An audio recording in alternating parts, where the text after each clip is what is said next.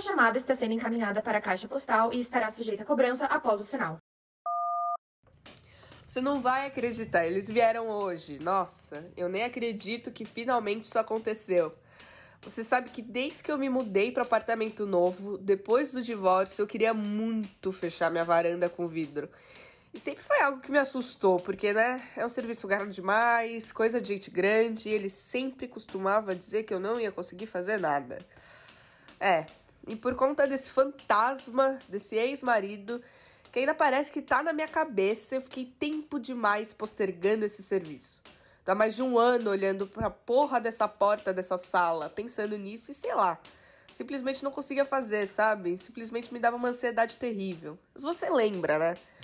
Bom, eu tomei coragem e hoje o pessoal vem instalar. E nossa, o tempo todo que os fornecedores estavam aqui, eu ficava pensando: meu Deus, olha essa decisão insana. Tipo, será que eu vou ter dinheiro para pagar isso? Eu só queria que eles fossem embora, de tão agoniada que eu fiquei.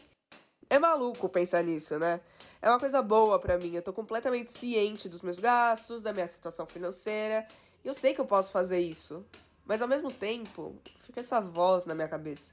É até estranho lembrar que essa casa é minha. Inteiramente minha. Ele. Ele sempre disse que eu não ia conseguir fazer nada.